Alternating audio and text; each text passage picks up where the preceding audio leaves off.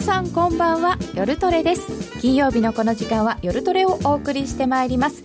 今日の担当は加納内彩子です。今日も夜トレは FX 投資家を応援していきますよ。本日の出演者いつものように雇用統計メンバーでございます。高野康則さん。よろしくお願いします。柳沢博さん。よろしくお願いいたします。ノーディー。よろしくお願いします。内藤梨沙ちゃん。よろしくお願いします。ゆきなちゃん。よろしくお願いします。よろしくお願いいたします。お願いします。今日ちょっと席が違うのかな？そうなんです。なんかこっちにいると新鮮な感じです。あのゆけなちゃんとりさちゃんといつも逆側逆側なのは変わらないけど場所交代して、うん、どんな意図があるのかはわからないですが。なんとなくこうなるのね。不思議な感じ。黄色いマイクはノーディーちゃんっていう。ね黄色いマイクにノーディーちゃんなのかな？なんかあるんですかね？なんか来月ぐらいから、はい、あとデモトレの順位ごとに席が変わるとかだったら面白いですよね。すごいなそれ。シャッシャッフル。ね参加できないゲスト会にみたいな 下手な成績だと。怖くない？この辺に置かれちゃうの？なんかなんかの番組に映す価値なしとかいうやつに。偽物みたいな。ねなんか夜トレそんなにガチな番組になっていいのか。面白そう。って言いましたよ今。あれ。えー、ということで本日は雇用統計の前なのですが1時間あるということでちょっとゆっくりめな始まりになっております、えー、皆様ツイッターでご意見ご質問などお寄せください。随時取り上げてまいります。みんなでトレード戦略を練りましょう。それでは今夜も夜トレ進めてまいりましょう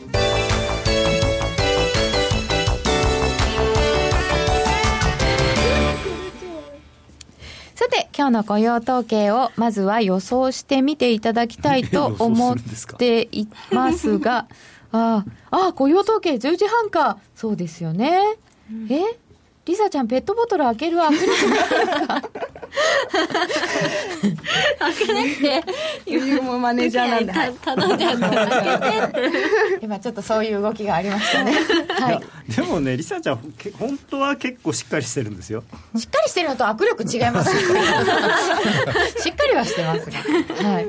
えーと、さてさて、えー、本日発表になりますアメリカ10月の雇用統計ですが、一応ざっとそこからいきたいと思います。えー、まず予想は大体18万人ぐらい増えてるかな、はい、えー、っていうところですか？これ映してもらっていいですか？はい、えー、まあ先月がね、14万人台予想は、えー、失業率が5.0、でこれ前、先月は5.1、ですからちょっとよくなる、から非農業部門雇用者数は18万5千人。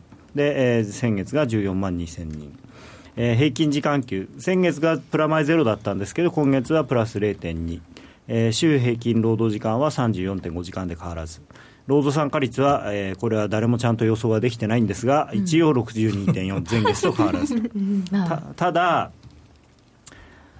まあ、これはまあこういう予想なんですけどね、はい、まあ、果たしてどうなることやらと。これ、今のところは、割とこう、目線が下がっているというか、うん、少し悪くても完全雇用になってるから、うん非農業部門雇用者数はちょっと増えなくても、まあ、ありだよみたいなこと言ってません、はい。まあ、そういうこと言ってるのは、まあ、エコノミストはね、そういうこと言ってますけどね。うんうん、ジャネットは多分そんなこと言わない。いやでも昨日ロックハートアトランタ連銀総裁っていうのはそれを言ったんですよ、昨日の夜ですね、えー、と彼が、えーと、今の、あのー、月間平均20万人を超える雇用の伸びは、景気回復局面では持続不可能だと。えー、10万から12万5千人ぐらいの伸びで十分だと、まあ、言っちゃってるわけですね。言っちゃったまあまあそういう意見もあるってことですよね、でもだんだんだんだんですね、まあ、エコノミストもはじめとして、要は先月とその前の月、8月、9月の数字が急に弱くなったじゃないですか、はい、それでなんか、もしかしたら本当に労働人口のあのー、がもうやっぱりもういっぱいいっぱいになっちゃってて、うん、それで要はもう完全雇用にほぼ達してきてきてるためにあのもしかしたらもう今までのような20万人を超えるようなのはもう無理なんじゃないかっていう意見はねやっぱり強くなってきてる。今までは20万人超えてれば安心だよね、うん、みたいな言い方をしていましたよね、はいはい。うん、ちょっと変わって。それがだから少しもう下がって15万人ぐらいでいいんじゃないっていうだからそのブラードさんあロックアーツさんみたいに10万から12万5千っていうのはちょっと極端かもしれないけれども、まあ、15万ぐらいでうんもしかしたらいいのかなと。いん。うような見方もまあ確かに出てきたのかな。で要はそそういう中で債券市場ははい。どんどん売られてですね特に短期債があの2年とか5年とか短めのゾーンが売られて2年は0.8を超えたと。ちょっと金利が急速に、あのー短期金利が、は2年物金利がはいはい0.8%台ぐらいまで、結構急に上がりま急にしたよね。上がりました、はい。うんこれは織り込んできてる織り込み急12月に利上げを。急に織り込み始めました。急に織り込みうん、だからその、まあ、この間の9月の FOMC が終わってから急にみんなわさわあ10月だ。10月の FOMC が終わって以来、はい。なんかみんなわさわさし始めたと。ああじゃあちょっとその辺のところから高野さん復習をしていただきたいんですけれど前回 FOMC っていうのはかなり重要なものになるんでしょうか、えーまあ、前回 FOMC が重要というか、まあ、なんで今日の雇用統計が重要かという話なんですけれども、今日の雇用統計はとても重要、はい。注目されている、はい。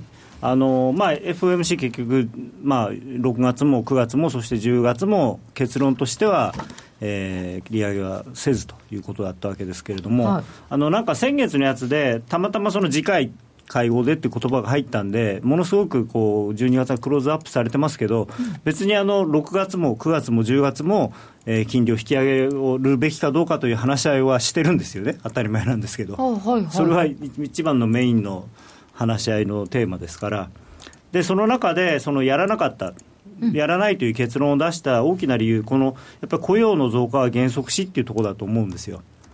で失業率は横ばいだから、まあ、そんな悪くない、やっぱり雇用の増加が減速したことに対して、その FOMC の、まあ、もしかしたらジャネットなのか、まあ、ほその他の人がいるのかわからないですけれども、やっぱりそこにかなり焦点を当ててるわけですよね。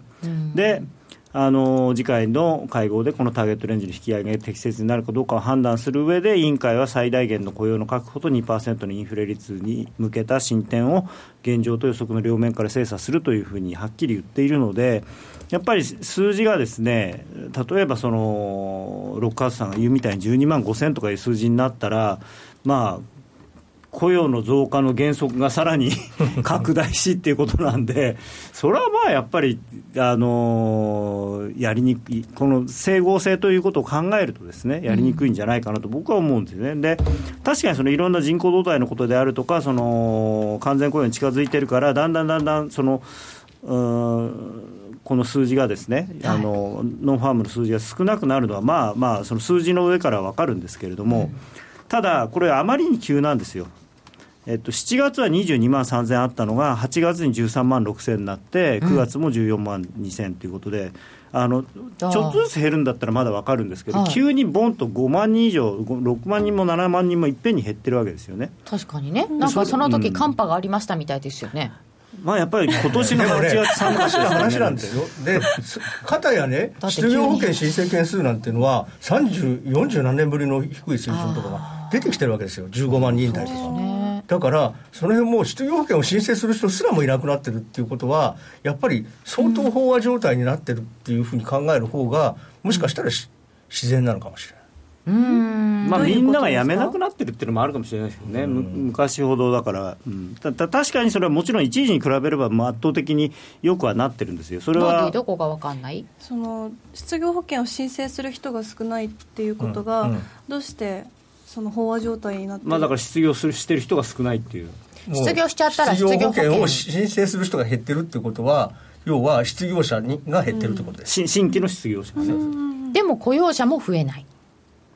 まあ、ただあの、長期の失業者の方っていうのはまあまあ結構いるんですけどね、であのこれまたね、すごいその失業率っていうのの出し方がほんすごく本当は不自然で、あの要するに失業保険もらってる人は失業者なんだけど、失業保険の期間切れちゃったら、もう失業者としても数えてもらえなくなるっていう、変な、よくわかんない。あでもそうですよね。ってことはその人たちはやっぱり市場にいるけど、あのまあ、いるというふうに認めてもらえないのも、認めても数に入ってないのかもしれない失業者としてカウントされないっていうこと？ああなるほど、それも変な話ですよね、働いてもないけど失業者でもなくて、でも本人は働きたいって言ってるかもしれないっていうか、まあ、普通、多分言ってると思うんですけど、あと働かなくてもいいやって思うと、失業保険申請しに行かない。まあそれもあるんですよね、うんえ働かなくてもいいやって思ったでも 年はそうなんですあかねもうこれこれぐらいならいいか年寄りでみたいな。年寄りでもう65とかなったらもうもういいやとかえでもいいやと思います、えーもったいない。いやだからいいやと思ってもとりあえず失業保険ぐらいもらいに行きますよね、もらえるもんはもらっときたい。一一時問題になったじゃないですか。女性の方で結婚退職なのに失でもう働きないのに失業保険もらいに行ってその就職活動してますよみたいな。っていうのは、まあい昔ねそういうのが多かった。あれでも本当にあのうるさいんですよ。本当に就職活動してますかとそか失業しましょうかとか。あくまで失業してまた次働きたい人しかもらえないものでもねという結構ねスタンス、冷たかったですよ。僕もらったことあるんですけど失業保険行ったらいやあんたの仕事はここにはないから自分で探しなさいっあて言われて。僕もそう言われたことあるでもそうですよね。あ無理ですね。ね。もうもう無理ですねって言わいれて。やそうだわ。え逆に高野さんがもらいに行ったことあるのっていうそこに驚きなんですけれど。え私も言ってましたよ一時期。外銀のディーラーなんて大体みんな1回や2回はあるんですよ。へえそうなんだあの仕事しないで遊んでたか。ら、はい、あでもじゃあ結局潜在的な失業者はやっぱりいるかもしれないからけどでも雇用は雇用の人数は増えてないから結局やその雇用が良くなってるようには思えない私がいるんですが、僕はちょっと一つ気になってる数字があってこのあの失業失業率じゃねえあの統計雇用全体を統計見るのとあの、はい。表があるんですよね。でこれテーブル A っていうのがあってこれにえっとねその、それはラジオ日経の夜トレのホームページから飛べるようになってるんですよ。あのアメリカの、はい、えー、と労働省でしたっけ？労働統計局。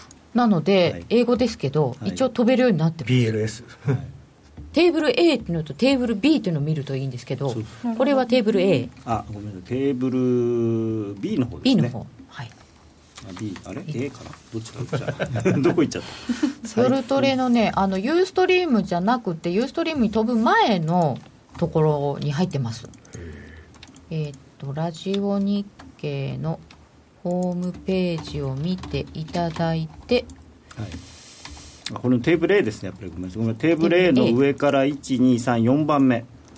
要するにあエンプロイドってあの雇われてる人の数っていうのが出てるんですよね、雇われてる人。全体の数、うん。これが8月から9月にかけては23万6000人減ってるんですよ。減ってる。減ってる。うん。だからその失業率がどうのとかそういうんじゃなくて純粋にその雇われてる人の数ってずっと増えてたんですけどもちろん、はい。あのそれが減っちゃってるんですよね。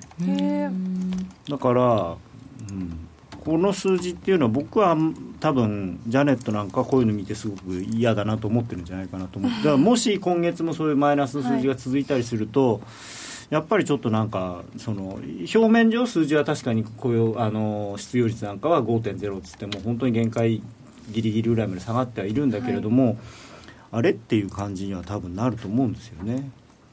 えーとまあ、あとは問題なのは、まあ、日本でもそうなんだけれども給給料ですよね。上がんない。あーだから結局は普通だったら失業率が下がってくるくると給料が完上がると。全雇用っていうことだったら当然給料が上がるはずなんですね。うんでそれで給料が上がるからインフレ率も、まあ、期待インフレ率も上がるというそういうロジックなんだけれども給料が上がらないから結局そういうロジックが作れないんですね。給料が上がらないっていうのはでも日本も同じ問題です日本も全く同じ問題なんですね、うん。まあ、一部ねあの例えばその牛丼チェーンのバイト代なんかずいぶん上がったみたいですけど、はいはいはい。だからそういうのが他のところでは例えばまあ日本はね非常に単純なっていうかあの分かりやすいものとしてはその非正規あ正規雇用を減らしてその分非正規雇用で賄ってってやってるんで給与水準が下がってる、だからその正規雇用の人の給与上がっても全体としてはふ上がらないっていうようなねそういう構造だと思うんですけど、まあ、アメリカってもともと全員非正規雇用みたいなもんっていうか、あのそうですよね、はい。日本とだいぶ違いますそのよね終身雇用っていう概念が基本的にはないんで、まあ、なんかあるとねバッサリ切られちゃうから、今も結構そのバッサリが起きてますよね、石油業界とか、まあ、あと金融もすごいですよ最近あ割と。そうそう金融、はい。そうでしたね、まあ、金融はねあれ入れ替えですからね。先月増えてましたよ。あ、入れ替わったのか。うん、てかでも昨日一昨日なんかもなんか結構大きい銀行で何千人フロントオフィスの人減らすみたいなの出てましたよね。入れ替えってなんなんであるんですか？いやあのー 結局ボスが変わると人変えたがるんですよ。アメリカ人とかっていうのは。あのなんか前のボスが使ってた部下を使うのはなんか嫌だみたいな。えあでも確かになんか信用できないとかありありそうですよね。あとはそう自分のやっぱりあの可愛がってるやつをこう入れたいから。そう。どっかから連れてくるんですよえじゃあ一人にこびればいいってわけじゃないってことですね。いやでもだからものすごくしこうトップまで行きそうな人にうまく取り入ればもうその人大して何もできないのにずる芋づる式になってこう行っちゃう人もまあ見たことありますよね。いやでもねあのあんまりこうそういうのが日本よりはい。もアメリカの方がドライなのかと思っていたら、いやいやアメリカの方がね。系に就職した友人が、なんか、上司の家でホームパーティーとかあって行かないと後々大変なのよねとかいう休日まで。意外とそうなんですね。そうっていうのはその、まあ、僕は金融機関っていうかはっきり言うと銀行のことしか知らないですけれども銀行なんかでも日本と違って人事ってそこのセクションのヘッドが人事権持ってるんですよ、人の誰を雇うとか誰をクビにするとかっていうのは人事部じゃなくてそこのヘッドが全部個人個人的に決められるんでその人に嫌われるともうダメなんです、うん嫌われるともうダメなんだ。そう。まあだから嫌われてもそこにいようと思ったら嫌いって言えないぐらい儲けるとかね。まあであとはそいつを追い出しちゃうとかね逆にね。そっかそっか金融がね。だからねすごい。怖い世界だな。えーとイエレン議長が労働経済学の人だけに利上げが労働者に及ぼす影響について他の人より敏感に感じるんだろうな。労働参加率の低迷は相変わらずですねテーブル A あテーブル A1 ですよね。開けてすぐのところだと思います、シリア難民も来るからな。あありがとうございます。貼っていただきました、えー来年アメリカ大統領選挙ですよ。そうそういう時になんか失業とかね。ノーディーのおでこが気になる。もうでもなんか光ってるみたいな話ですね。オバマケアの抜け穴も問題だしな。あなるほど。あそうそう。このアメリカの労働統計局とかはその時間にはアクセス集中で見れないこともありますあります、はいあります。昔と違って今は失業保険厳しいらしいね。あ高野さんが失業って出てますね。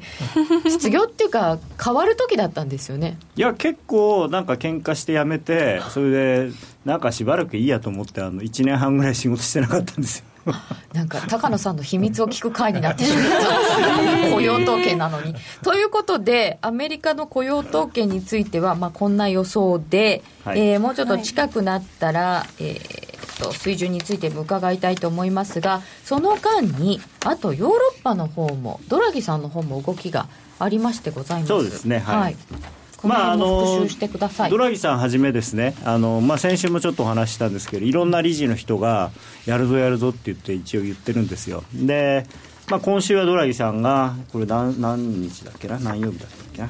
えー、一昨日かな？ぐらいに話をしていて。あまた喋ってましたね火曜日だ、ね。火曜日。はい、でからまあ内需は依然底堅いがうんぬんかんぬんで成長インフレ見通しの下振れリスクを生んでいるとうん。まあ、現状とし現状認識ですよね。今、今成長とインフレの見通しに対して下振れのリスクがあると、でこれを踏まえて金融緩和の水準について12月の理事会で見直す必要がある、これは見直すかどうかを考えるじゃなくて、見直す必要があるってはっきり言ってるんですよ。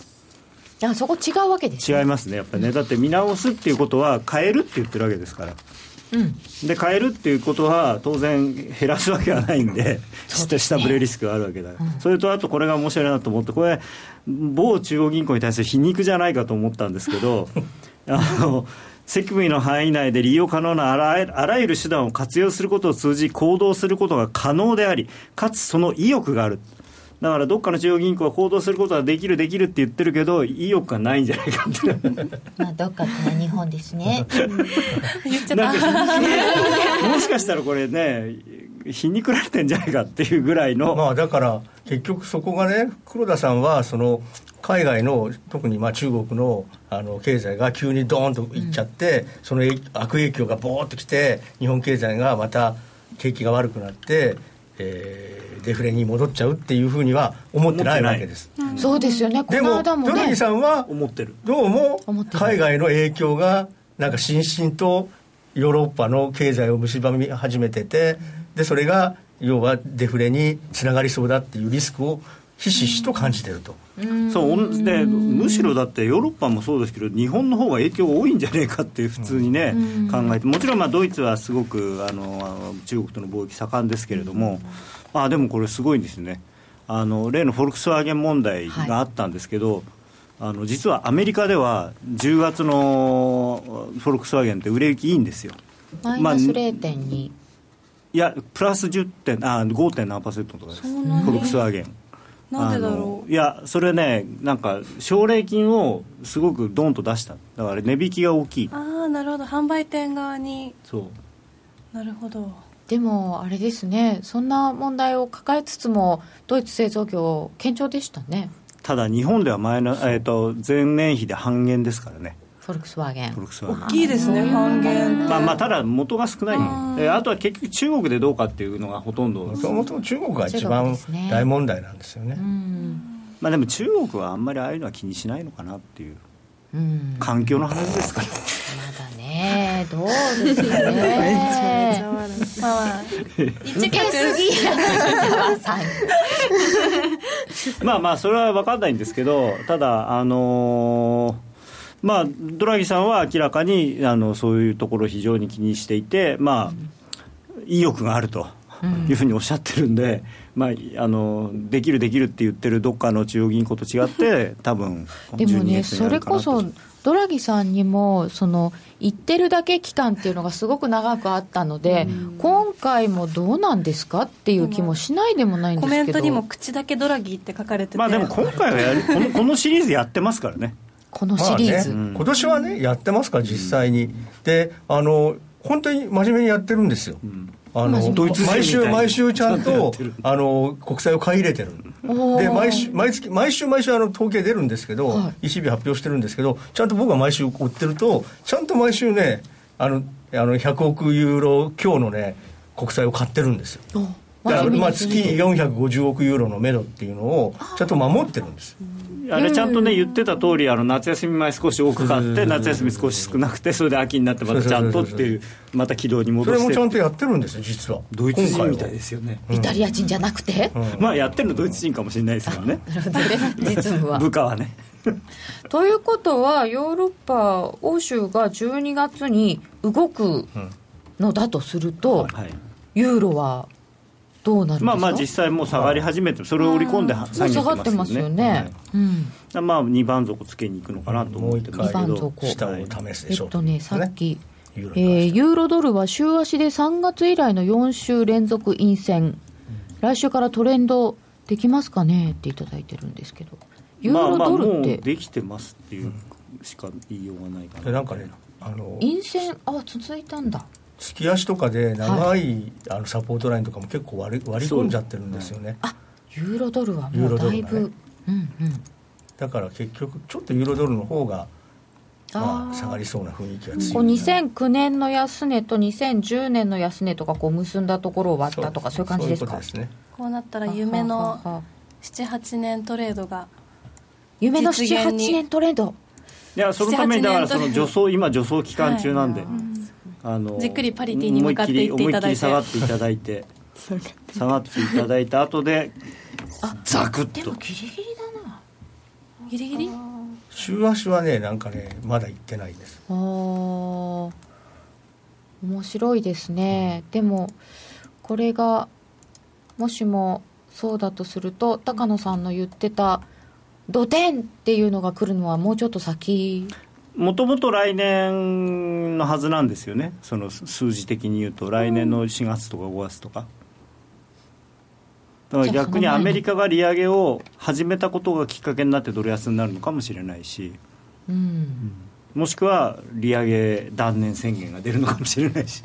ああそこね。年内やらなかったら来年できないよ本当に、うん、なんか大統領選挙が大統領選挙があるから来年は。やりづらいですよね。もうほぼなんか不可能になるよっぽど株がね暴騰してない限りは、じゃあいよいよ12月だからだから逆に言うともうもうななんか目つぶって12月やっちゃえっていう、それで株が崩れたらどうするんだろうっていう、まあ、でもそういうなんか気持ちがあるんじゃないのかなっていやだからね多分ロックハートさんとかその辺の人たちにはそういう気持ちがあるんだと思うんですよ。いやでもあの、まあ、ジャネットさんは知らないけども、フィッシャーとかダドリーとかその周りの人たちは結構やっぱり前向きな発言が多いんで、あでもダドリーさんはあのこ昨日かな言ってたのはもうジャネットさんにもうもうまさに彼女が言ってるのと同じことを思ってるっていうふうに言ってましたよ。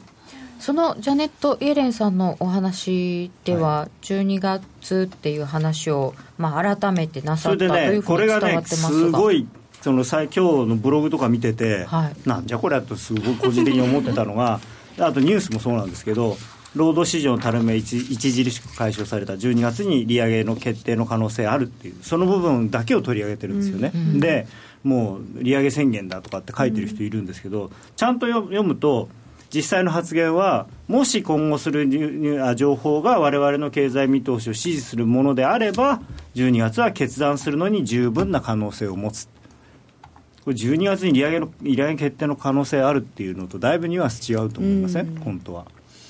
なんかねもうちょっとはっきり言ってくださいよいやでもだってもともと今後その今後の進捗がちゃんとい我々の予想通りだったら利上げをするっていうのは6月とか5月ぐらいからずっと言ってるんですよ。だからやっぱりやりたくないんですよ。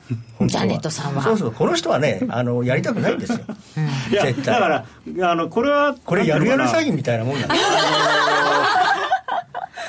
もっとちゃんとやりたくないんだけど議長という立場上 そうやるなんかやるって言わいないといけないからなんか言うんですよ。たまにちょっとなんかこうオブラートに包んだ形で言うんですよ。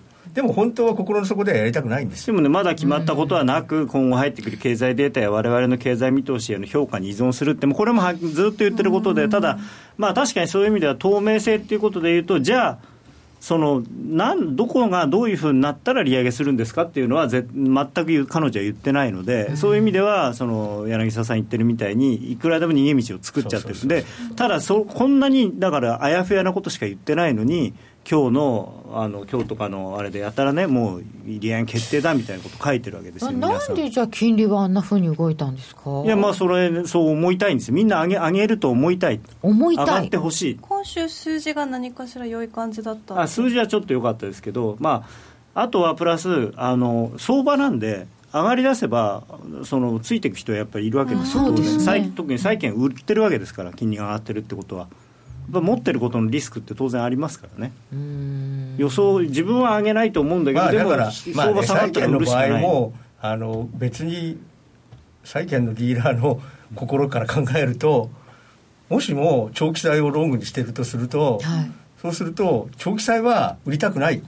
売りたくない。だか短期債は売ら短期債を売って、で短期債ショート長期債ロングっていうポジションを作るんですよ、ああはいはい。まあ、ヘッジみたいなもんですようんね、うんそういうポジションを作っておけば、大体利上げがあった時って短期債の方が大きく売られるんで、でまあだから10年債を1買ってたら、2年債を5売るとかね、まあ、単純に言うと、そそうういうようなポジションを作るから、どうしても短期債の方がブワーッと売られて、金利がボーッと上がるわけですね。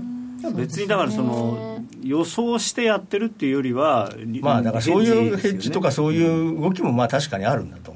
相場だしねっていうそういうことですかんですね。うん。じゃあ今日のこの雇用統計の結果が出るまでは別に今週の動きはそんなに特筆することもなくっていう。まあまあその当然なんていうのかな。よくね僕思うんですけど利上げの時期が近づいているってそれは近づもし利上げがあるんだとすればどっかの時点であるなら一日一日近づいてるのは 事実だからそれそういう意味ではあの短期債とかは利回りが上がるはずだし自然にねナチュラルに。やるやる詐欺詐欺なのに利上げに向かって飛び立てないとはこれいかに 鳥だもんね。そうか。ね。あ詐欺ってそういうことか。イエレンさんはいつもと同じこと言ったのね。今までと同じなんだよね。そうそうそう。だからうーん。そうなんですね。あとね、ついでついでにっていうか、BOE の話ちょこっとだけはい。させてください。ついでに。つついで。まあ、昨日昨日ねポンドがすごい暴落しましたけど、であれまあ大きな理由としてはですねあのーこのオズボーンさんっていう財務大臣に対してその自分の、ここ面白いのイギリスって面白くてそのちゃんと目標の2%っていうところにいかなあの金インフレ率2%っていう目標を、はいまあ、あの世界他の国と一緒で持ってるんですけどあそこはそこに行かないとお手紙を書かされるんですよね。目標に達しないとお手紙を書かなければいけない英2%国からプラスマイナス1%乖離しちゃった場合だからそうそう1%以下だったり、3%以上だったりした時には手紙を反省文を書けって言われてなぜお手紙？そうそれでその財務大臣に対してお手紙を書いてそのお手紙の中にそれそれは昨日同時に公表されてるんですけどそのインフレを2年前後で目標に戻すということを目指していたっていうのを前あのあ2年以内に目標に戻すって言ってたのを2年前後で目標に戻すっていうふうに変えたんですよ。どっかの国のね中央銀行みたいですよねこれもね。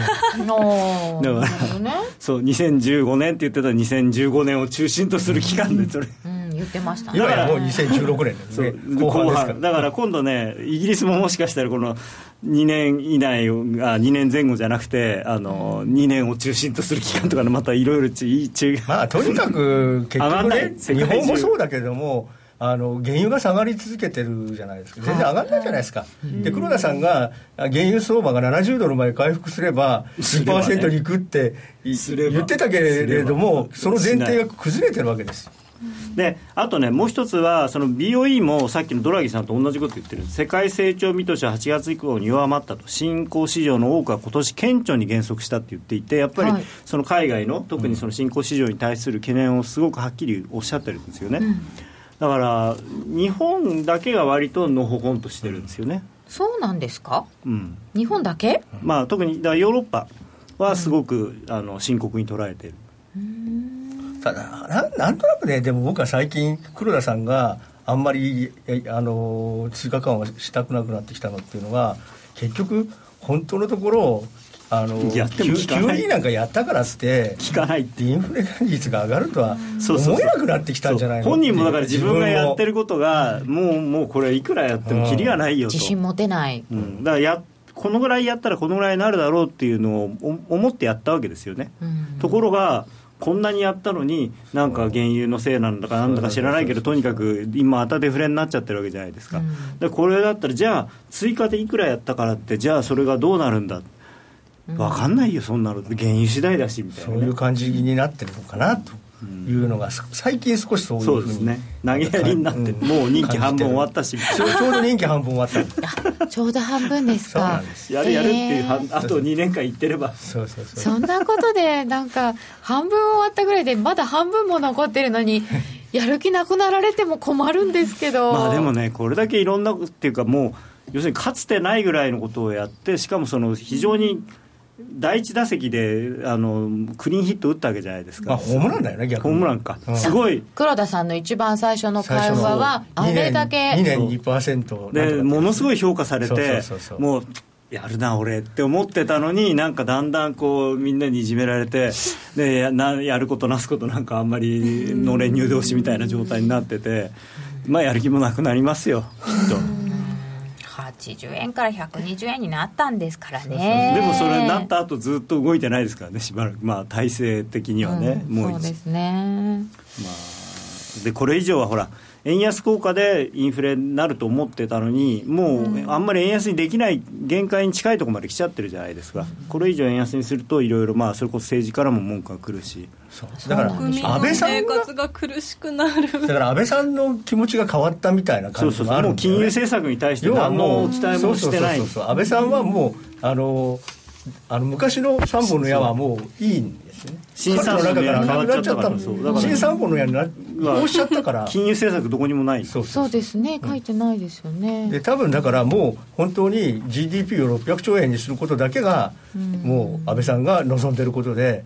そでその手段として追加緩和をしようがしまいが彼にはもう関係ない。だからね多分。だからはしご外されちゃった感じですよねかわいそう。にだとそれであれば別に黒田さんだってそんなに、変ことをしやんないあの出口車両になってやる必要もないと出口で苦労するの分かりきってるのにそんな変なことしなくてもいいかと。でもう一つはあの2017年の消費税のもう一回次の,、あの引き上げをまた安倍さんがやらないんじゃないかっていう、でもどうしても黒田さんはまたそこに疑心暗鬼があるんじゃないのかな。2人で一緒に頑張ろうねって言ったくせに消費税を上げないし。そうそうそうなんか3本の矢新3本の矢とか言って自分のとこはどっか行っちゃったしみたいな、そうか。うん。難しいな。でも確かに新3本の矢には本当にね、はい、あの QE あの、きあの量的緩和って最初にアメリカでバーナンキが始めた時 QE1 って言われてるやつは、時は効果があったんですよ。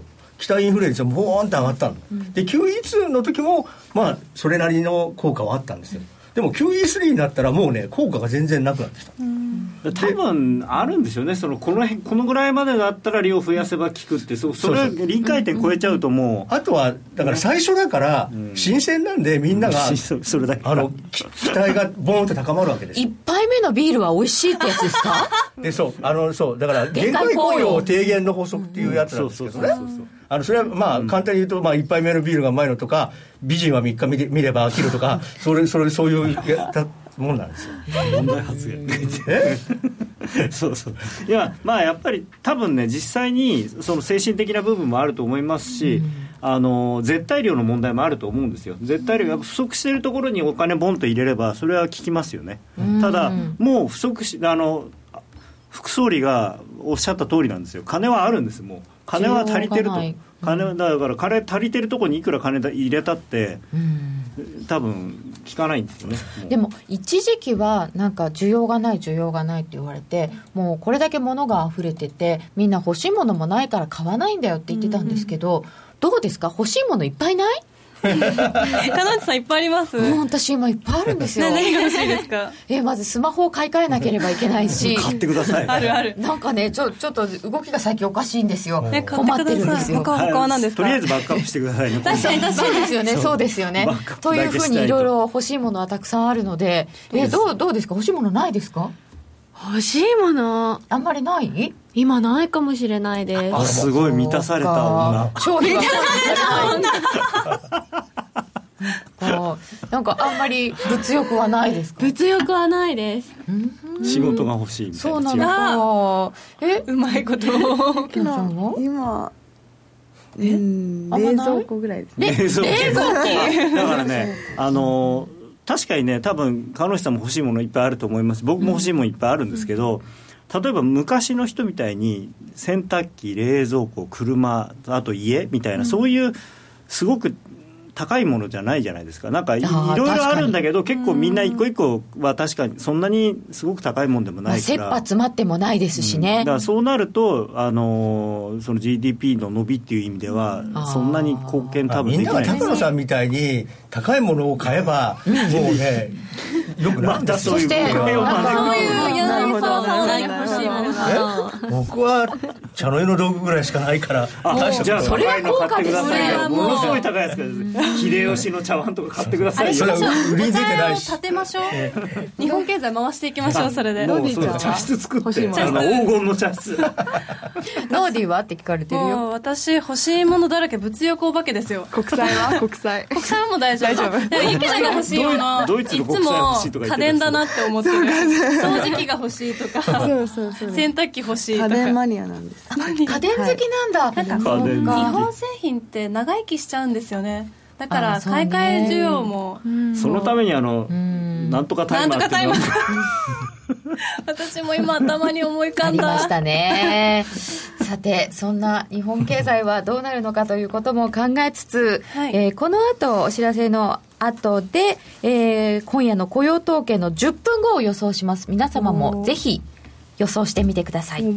ではここでお知らせです相場が大きく動き始めた今だからこそ FX にチャレンジしてみませんか？FX プライム by GMO では多彩な FX 商品を提供しています。自由に取引できるスタンダードな FX なら選べる外貨をストラテジーを選んだり作ったりシステムトレードをするなら選べるミラートレーダーとちょいトレ FX そして値動きが小さくても取引チャンスがあるバイナリーオプションの選べる外為オプション。自分の投資スタイルに合った FX を選べます。FX を始めるなら FX プライム by GMO をご利用ください。株式会社 FX プライム by GMO は関東財務局長金賞第259号の金融商品取引業者です。当社で取り扱う商品は価格の変動等により投資額以上の損失が発生することがあります。取引開始にあたっては、契約締結前交付書面を熟読、ご理解いただいた上で、ご自身の判断にてお願いいたします。詳しくは、契約締結前交付書面等をお読みください。ムッシュ望月の株式 DVD 銘柄選びには国際的視点が欠かせない。外国人も納得できる銘柄厳選特集。外国人の視点で投資をすれば年末に大笑いも可能。好評発売中。収録時間およそ50分。お値段は税込送料別。8640円。詳しくはパソコンスマートフォンからラジオ日経ネットショップサウンロードのページにアクセスしてください。スマホでラジコを聞いていたら突然親父が大声を上げた。おおその曲懐かしいな。父さんが高校生の頃バンドでやってた曲だよ。え？親父バンドやってたの？懐かしいあの音楽に会える新しい会話が増える。スマホでパソコンでラジコ。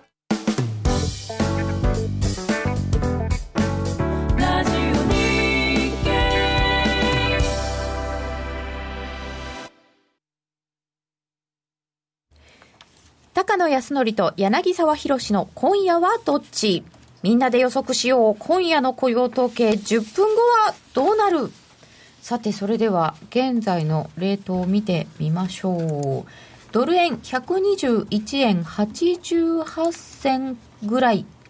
1ユーロ132円49銭50銭。ユーロドル1.0869近辺となっております。それでは、やっぱりドル円で聞いた方がいいですよね。そうですねユーロドル、はいいやドル円でドル円で。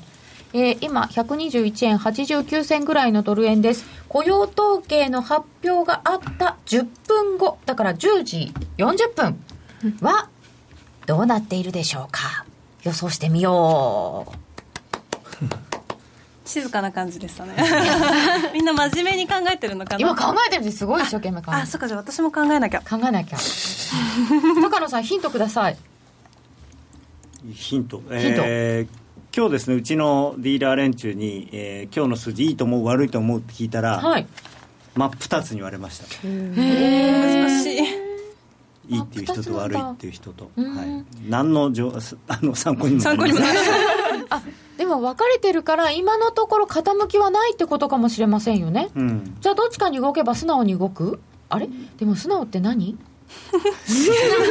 人生に対する問いかけみたいな感じになってますけれど。も僕はどちらかというとその、まあ、いい数字が出ればやっぱりドルドル円は特に買われると思いますし悪い数字が出れば売られると思います、はい、いわゆる素直に、いい数字が出て上、はい。悪い数字が出て下。はい、いい数字が出て金利が引き上げだから株が売られて円が買われるとかっていうんじゃないとは思います、はい、そういう面倒くさい。まああ株が始まるのがちょっと遅いんで、株が始まる前っていうのはすどっちかというと数字の通り、株もなんかあんまりもう利上げ驚かなくなってもうますね。織り込んでるでしょ、みんなある程度。でもってことはえっと数字が例えば悪かったとしたらキュッて下げて、そこから株が始まる頃にまた上がり始める上がり始めるって可能性がありますもうどっちにしろ売り時じゃない割と今日のはでも金利のことを考えるとだいぶ金利も上がって後なんで、もし今日やっぱり利上げ無理なんじゃないのって数字になると金利がピュッと下がるんでその分ドル円も下がると思う。まあ、だから15万ぐらいかな。15万以下だとやっぱり悪いって思って売っちゃうのかな、いい悪いのうん分岐点は15万人ぐらい。15から18万の間が、まあうん。まあだったらまあ妥当な。予想ほぼ予想通りって感じで15以下だと弱い。18以以上だったら強いと、あじゃああもう予想よりちょっと高かっただけで、うん。先月が悪かったから、うん、であと先月が悪かったから先月の分が情報修修正正されるだろうと。いうふうな予想の方も多いです。勝手にね。勝手にね。そうそうそうそう。いや、だって悪すぎましたからね。まあでもほらでも先月も先々先月月の今頃は修正し8月分は下方下方修正情報修正されやすいからとかって言ってました。私言いました。すいません。そうだよね。なんかユーロ下がってきたんですけど。まあ、ユーロが下がってるのは別にドルが買われてるわけじゃなくてユーロが下がってるんですようんユーロが下がってます、はい対ドルでも対円でも下がってじゃあドルて円が、まあ、ユーロはユーロの都合があるんで、あのーまユーロさんにはユーロさん。の都合があ、まあまあさっきも言ったようにやっぱり今回のマリオさんは割とやる気満々だと思いますよ。うーんまあ最近なんか反対意見も出なくなったよね。もうあのバイトマンも一諦めたみたいで一枚岩になってる。バイトマンもあんまりなんか反抗しなくなってきましたよだからねねへそ曲げたんでしょ。どうせ何言ったってあいつはまあどうせ。聞かないんだ。俺いつも一人でいじめられてるからもういいよ言わないよみたいな。あ最近聞かないですよね。もう発言してないもん。基本的に発言すらしてない、うーんだって最初はほらなんかあのーなんか南の野郎がどうのこうのとか思ってたらなんか気が付いたらみみ周りの自分の味方だと思ってた人まで、えーやりましょうやりましょうになっちゃったんで一、人で反対してもでほら今あんまり強いこと言えないし立場的にもね。ドイツさん和は言問題。そうおあそうね。お前んとこの一番でっかい会社何やってんだ？あれ政府が金出してんだろって。そうそうそうそう。言われちゃうんだ。だってね州州がだって最大株主なんでしょあれ えー皆さんの予想をちょっと拝見しましょう。まさかの行ってこいとか。うん。まあ、通常ねそれが多いんですけど今回は意外と行ってこないんじゃないかなっていう。上に行った後に下に行くけど10分後はまだ上。今日の数値は下。情報修正が入って行ってこい。夏時間だって株が始まる1時間前なんだけどね。そうそう株が始まるまでは1時間あります最近の流れだと何が起こっても上がる気がする。どっちに転んでも最後は上がってる。あ上の人多いな。ドル円ピクピクし始めてる。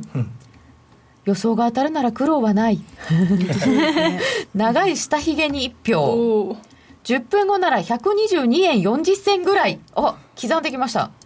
直前に向かってる方向の逆で、あそうそうそれは最近それねがいいね。うん。直前で本当の前の最後の1分なんですよね。拾っちゃうよ。雇用統計も上がるか下がるか予想するのも愚の骨頂ですけど。そうなんですよね。予想ですから 嘘よってなっちゃうんですよそうね嘘よ。で、えー、10あすごい怪文だ。うん。初めて聞いた、うん。予想は嘘よ いいの聞きます男子が死んだとすいません拾ってるとこに。ありがとうございます。ということで、えー皆さんがうーんと10分後はどうかを大体かか、えー考えていただいたのかな？いただいたかな？うんいただいてますね、えーさてそれではどっから行こうか？ノーディーから行こうか。皆さん結構上が多いですね。ね上が多かったね。なんか私すごい頑固なのかなって思うんですけどだ なのかなって思いいますね。こう相場にもっと柔軟に乗らなきゃって思うんですけどどうしてももう前から言ってたそろそろピークアウトしたんじゃないかがまだ頭の中に残っててちょっと数値下行くんじゃないかなという別にショートを持ってるからじゃないですよ。言わんで言わんでみたいな。ショーショート娘。ショートでも私ショートね相性悪いんですよ実はドル円の。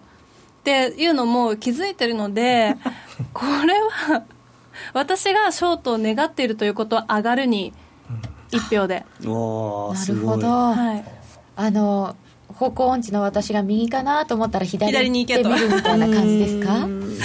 そうその他か10分後は上で。でも上で。はい。まあいろいろ期待をしようかな。ノノーディーはね意志が強いからね。そうなんです。意志が強いっていうか頑固。えー、リサちゃんはどうしましょうか？上下で言うと、上下で言うと、うん横ってのもありですかね。上かうん。下か横か。下。下。お。下ではい。ちょっとドル下な感じで。はい。はい。円高方向に予想してもらいました。リサちゃんが下って言ったらもう下しかないと思う。もう言うこと聞くよね。はい、うん。なちゃんは、ね、も下だと思います。あ本当ですか。うん。リスナーさん上が多かったけど夜トレガールズ下目で。まあ私も上って言ってるけど心は下なんで。ポジションは下だし。ポジションは実は下あそっか。上って言ったんだよね。私下だと受け止めちゃった。そっか心が下だったのね。そうなんです。一応なんかまあ様子見用のポジションだけ持ってます。ゆきなさんは？だって持ってない。1円ぐらいでしょ。上どうせ行ったって今日すねげえ余裕。すごい余裕だね。もうだって皆さんみたいにもう数万みたいなポジションとか数十万とかでやってないですから、ね大丈夫ですよ。きっと。言い聞かせモードに入りました。今月はもう焼肉食べに行かないぐらいの話ですよね きっと。まあ。ゆきなちゃんは決まった？下で。いいんだっけ？うん下で。下で。下にします。はい。じゃあ柳沢さんは10分後は？上だと思います上ですか？これはいい結果が出て上。多少悪い数字でも、もうなんか今は利上げに走ってるんで、債券は多分短期債はたちょっとぐらい悪くても、売られてもすぐ買い戻されちゃうと思う、あーごめんなさい、買われてもすぐ売られちゃうと思うんで、そうすると、なんか、今そっちにこうちょっと勢いがうん。ついてるかなという気がします。高野さんはどうしましょう？僕は下だと思う。ね、昨日、昨日一昨日っていうかこここの1週間ずーっと債券の利回り上がってるんで、結構そろそろそろそろ天井もうあの だから買い日本戻しが出る人が好きんじゃないかな流れ買い戻しがうん。これをきっかけとに。これをきっかけに。現実を突きつけられる。うん利上げなんてないよ。ってことは雇用統計はそんなに良良くないくない。と12万人とかいいですね いいですね。いいですね。でも結局今回はその十何万人15万人以下かどうかぐらいのところも注目ですけど、賃金が前まあ回、まあ、それ賃金もねね、あんまり多分、まあでも前回の反動があるから、普通はいいとは思うんですけど、まあ、僕はジャネットさんが、そのなんていうのかな、したくもない利上げをさせられるような羽目にはなってほしくないから、あのプラマイゼロでみたいな。ジャネットの援護のために、あの前哨戦の数字っていうのがあるんですよね、ニューヨーク連銀の景況指数、フィラデルフィア連銀の景況指数、消費者信頼感指数の雇用、それから ADP の雇用、チャレンジャーの人員削減、ISM の製造業の雇用と非製造業の雇用と、これでバーッと並べてみたんですよ。そうしたらですね、前月から悪化っていうのがですね、1、2、3、4、5、5、5、6、6あるんです。で、いい良くなったっていうのがね、えー、2つぐらいしかないんです。じゃあ、悪化の可能性悪い。があるかもしれない。だから悪い数字が出る方を予想する人が多いはずなんです。でも予想はそうです18万5千人ですよ。そこが不思議なところですね、うん。でも大体これね逆にいくんです。あわかります。なんか ADP の逆に行くイメージを勝手に持ってます。そうだ。ADP って何よって言いましたね、うん。何度かねそっかそっか。でも今回 ADP はいいいいよかあった。ってことはもう下ですね今日は。まあでも本当、か。あのやっぱり、ちなみに上行ったらどれぐらい下行ったらどれぐらいとかありますか？行ってどれぐらいかな？りいい数字が出ても、そうですね、120、まあ、3円にはいかないと思いますね。無理でしょうね。2円のうん半ばぐらいはね。言っても1円か豪快って言われてるぞ。10分後ですもんねああ今の今の10分後の話じゃなくてあの例えば今晩とか、その123円にはいかないだろうっていうの。そうそう。10分でそんなには。今の話は10分。後10分。後。うん。だけど今の高野さんのお話は今夜のお話今夜あるいはあるいはまあ、まあ。人人くくりぐらいな感じでこのまあすごく例えば20万人とかいう数字が出ればやっぱり上がるとは思いますけど、どうかなっていうかな。僕で12月利上げしても8月の高値超えないんじゃないかっていう気がしっていうか利上げするまでがあのドル買いなんで利上げしちゃったら一まあ旦落ちるんでしょうね、うーん、えー高野康則と柳沢博の今夜はどっち、えーみんなで予測。今夜の雇用統計10分後はどうなるを見てみました。えーっとここでもう一度愛媛セミナーのお知らせをさせていただきます、FX プライム by GMO から愛媛セミナーのお知らせです10 11月14日土曜日、愛媛の松山にて、FX プライム by GMO のセミナーが開催されます。講師は、高野康則さん、柳沢博さん、そして司会に私、金内が伺います。えーこれからの、おあれこれ加納さんも講師じゃないんですか、はい 司会ですよ。司会司会。あの、焚き付け役。二人、二人のあのバトルを、演出するでね金内さんの一言がきっかけで始まることめちゃくちゃ多いですからね。本当に？えそれ自覚してないです私。なんかこれでも豪華三部構成ですから。ね。はい。あの柳沢と私が一人一人で、まあ、柳沢はあのいつものようにファンダメンタルズの面から見たいろんな、まあ、金融政策であるとかそういうお話をさせていただいて、まあ、私はもうちょっとあのなんて簡単なテクニカルを使った相場の見方みたいな話をしてそして第3部でいよいよ鹿内さんにいじられまくって私と柳沢がなんか 暴走するという。暴走するんですね。今回ねあれなんですよ。楽しみです。あの今回は一応ビデオを撮らないんですだから記録に残らない。そこにいる人だけなんで、ええあの僕と柳さんがどう暴走してもそれはいやそんなことありませんって言えば言い言い逃れできるんですよ。うん。過去それはねだから。なんか大人ってこんな感じなんですね。やっぱりね残るものにはこうちょっっと言いにくいことっていうのがあるものでございまして。言いにくいだけじゃなくて言っちゃいけないこといや言っちゃいけないことが多いんです。ろろあの業務上ね。そうそうそう。ということでセミナーのお申し込み詳細は FX プライム by GMO のセミナー欄をご覧ください。夜トレ番組サイトのブログからもリンクを貼っておりますます。えーさてそろそろ近づいてまいりました。あと5分ぐらいでユーストリームえーっと雇用統計が出てまいります。ではここでお知らせです。あのロングセラーラジオソニー EX5M2 好評発売中。高級感あふれる大型ボディに大口径スピーカーを搭載。短波放送のほか AM、FM も受信可能です。乾電池 AC アダプター付きで税込1万8360円。送料が別途かかります。お申し込みは03-3595-4730ラジオ日経通販ショップサウンロード。またはネットショップサウンロードまで。11月23日勤労感謝の日。東銀座の時事通信ホールでラジオ日経東京 IR セミナーを開催します。